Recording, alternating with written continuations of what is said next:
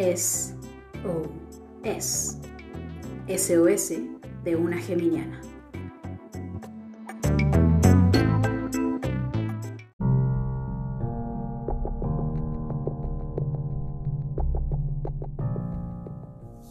Hola, hola, bienvenido, bienvenida, bienvenide a un nuevo capítulo de su podcast favorito SOS, SOS de una geminiana, paquete de recomendaciones, el nuevo podcast de Efecto Desarme.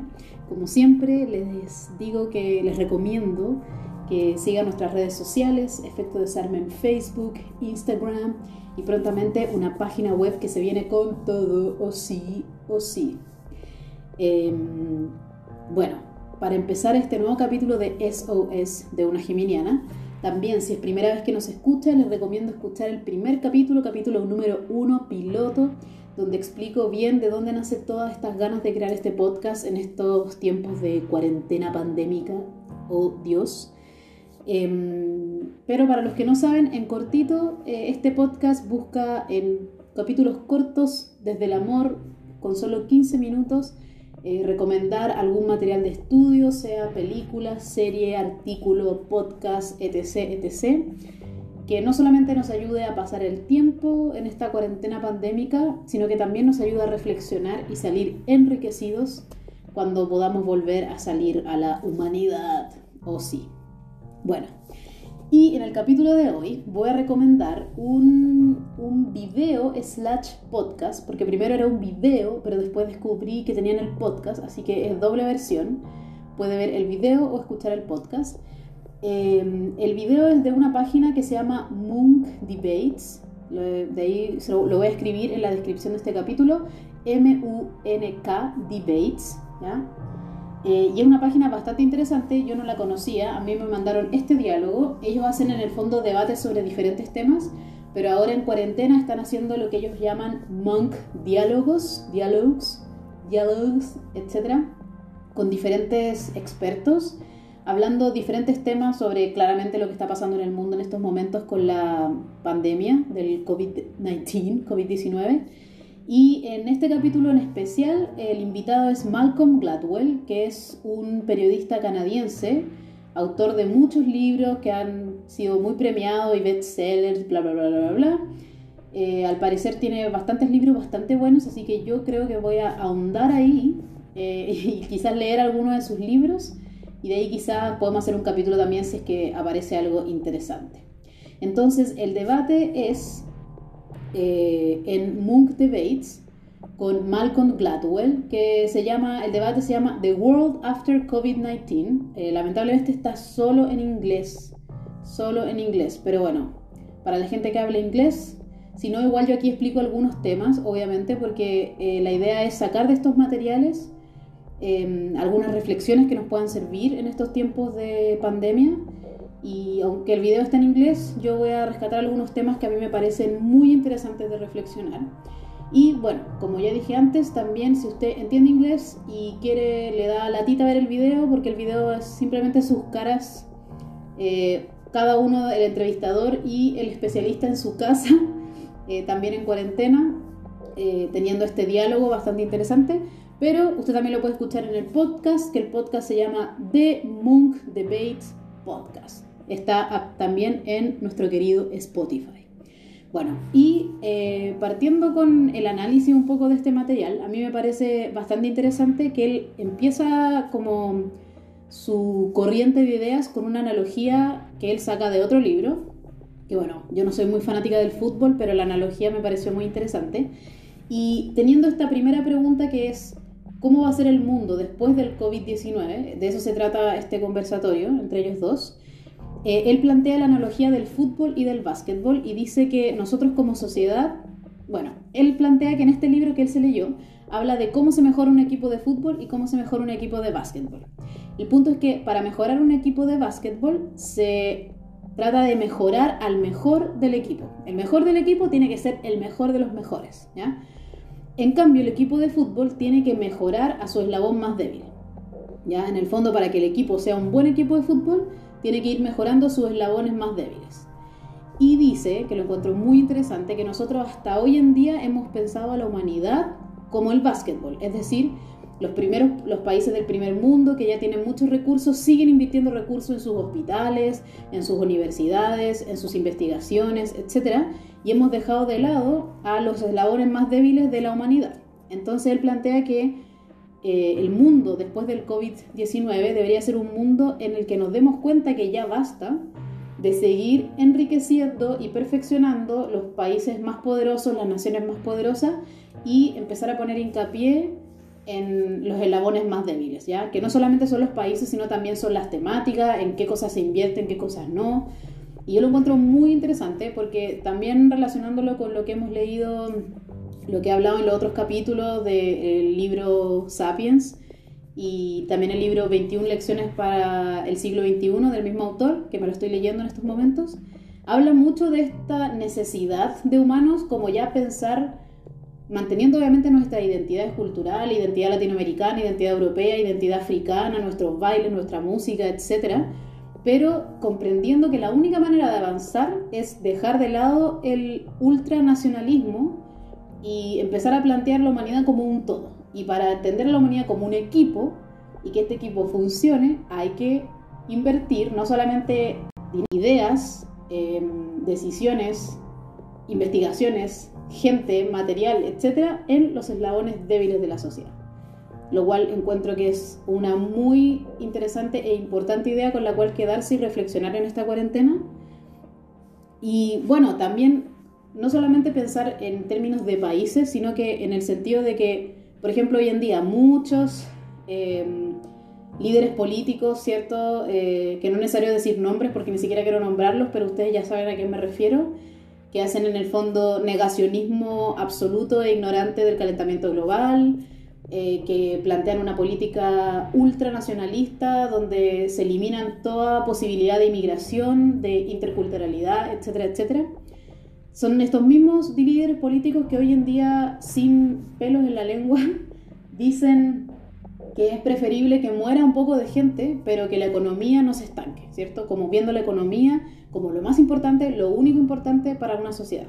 Y creo que ahí también está el tema, que durante muchos años se ha invertido en el mejor jugador, o sea, se ha visto como la humanidad como este equipo de básquetbol, invirtiendo en la economía, en ganar más plata, en ganar más plata, viendo la sociedad como una empresa económica en el fondo, y se ha dejado de lado, por ejemplo, la inversión de nuestro sistema de salud, que hoy en día, con todo lo que está pasando, se evidencia las graves falencias que tenemos en el sistema de salud y que de hecho el mismo eh, invitado aquí de la charla, Malcolm Gladwell, planteaba como se habrá quizás se habrá invertido poco se ha invertido poco en salud y lo que se ha invertido se ha invertido en maquinaria ultra tecnológica en los países del primer mundo. Y hoy al final lo que más nos falta son las mascarillas de tela que es algo súper eh, esencial y básico y que de eso estamos cortos en estos momentos. Como entonces creo que es muy interesante esta idea de darnos cuenta que tenemos que enriquecer al eslabón más débil y que eso no solamente es a los países más débiles, sino que es los sistemas que son más débiles,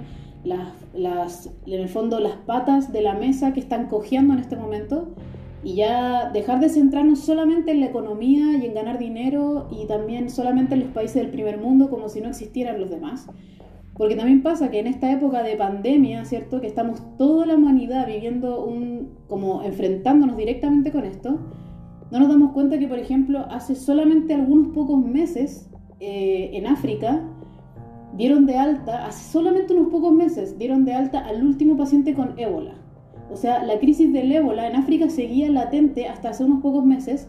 Y se acaba esto y hoy en día empieza la pandemia del coronavirus en África. O sea, en el fondo podemos, podemos ver cómo estos países que, están, que han sido los eslabones débiles no en el sentido cultural, como ya lo decimos, sino que no, hemos, nos hemos, eh, no nos hemos preocupado de invertir en los eslabones débiles en cuanto al sistema de salud, a, todo lo que funciona como humanidad.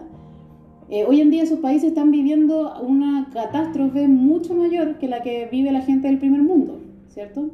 Entonces, bueno, es muy interesante todo lo que se habla en esta, en esta charla, la recomiendo absolutamente. Y también algo interesante que a mí me, llamó mucho la atención y que creo que también es importante que hagamos como un mea culpa y que nos eh, auto autoanalicemos como humanidad y como individuos, es que, como bien sabemos, el COVID-19 es mucho más mortal para personas que tienen otras enfermedades preexistentes.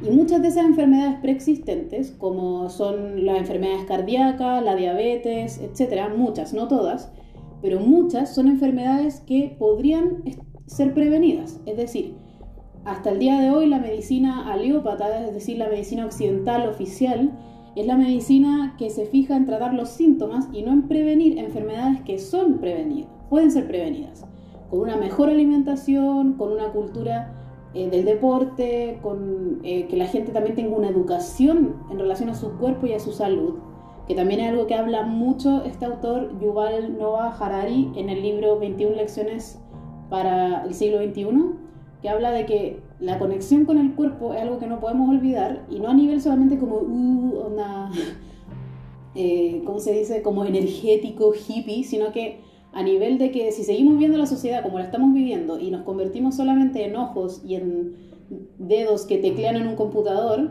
eh, vamos a irnos por el barranco, por el barranco en el fondo. Entonces, eh, también hay un tema que creo que como individuo y como sociedad tenemos que pensar en que todas estas eh, enfermedades preexistentes que hacen que sea mucho más grave contraer el COVID-19, son enfermedades que podrían ser prevenidas a nivel individual y a nivel de invertir y también de cambiar como la perspectiva de la medicina, de curar, de pasar una pastilla en el fondo, para curar un, no curar ni siquiera, sino que eh, bajar la intensidad de un síntoma en vez de curar o enseñar a las personas a prevenir estas enfermedades. Entonces también eso me parece que es algo que tenemos que reflexionar.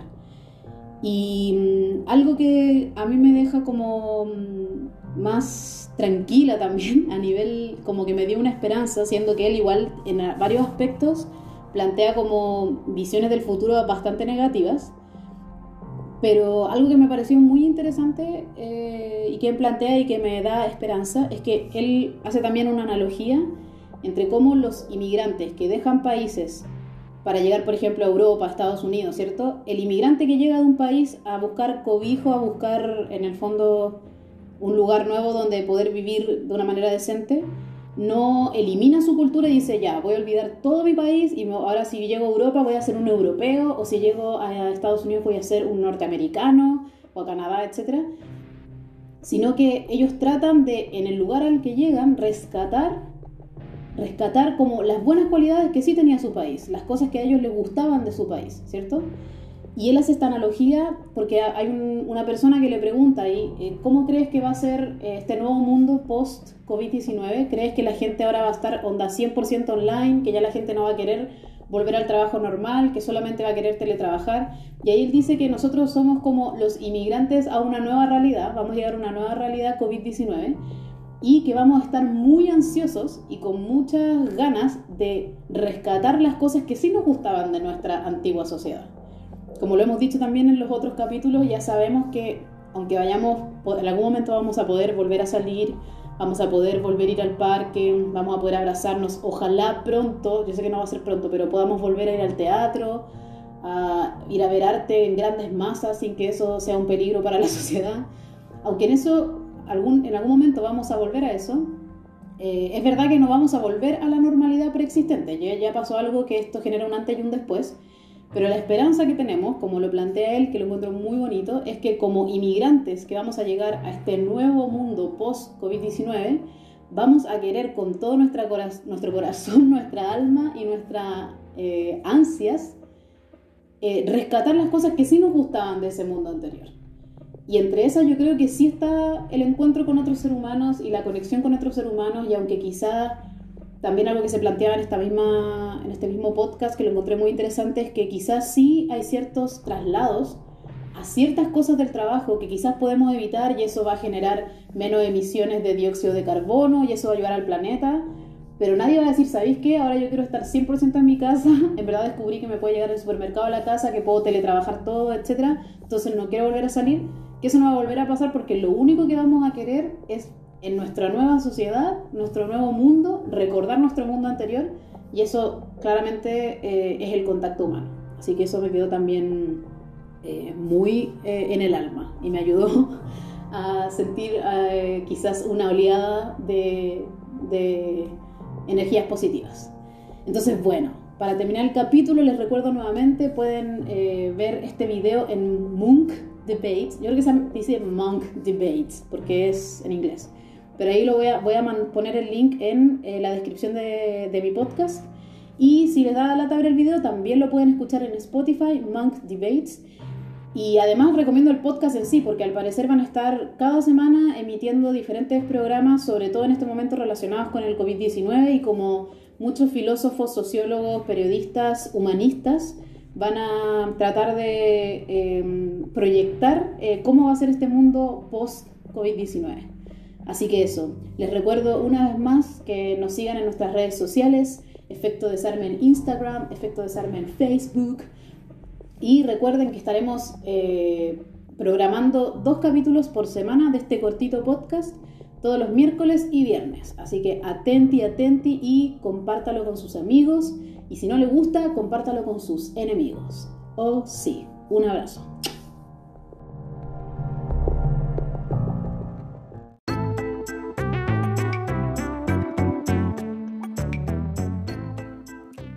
Eso fue SOS. SOS de una geminiana. De efecto desarme.